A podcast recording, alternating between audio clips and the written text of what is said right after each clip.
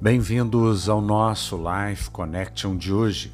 Gálatas 5, versículo 16 e 17, Paulo continua falando.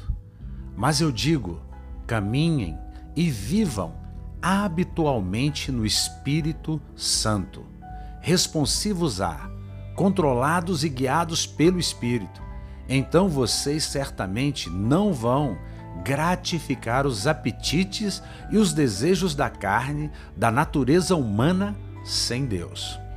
Pois os desejos da carne são opostos ao do Santo Espírito, e os desejos do Espírito são opostos ao da carne, natureza humana sem Deus, pois esses são antagônicos um ao outro.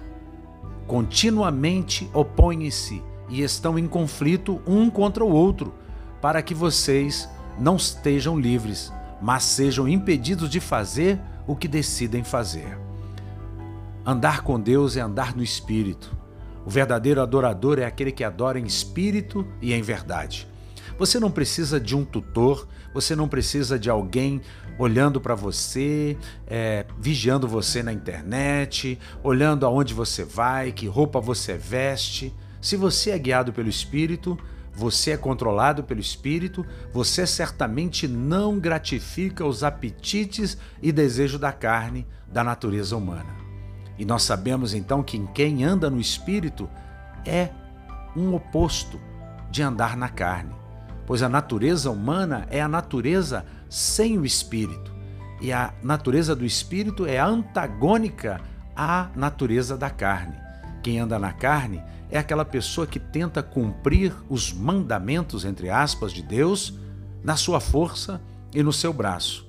Quando a Bíblia diz que não é por força nem por violência, mas pelo Espírito.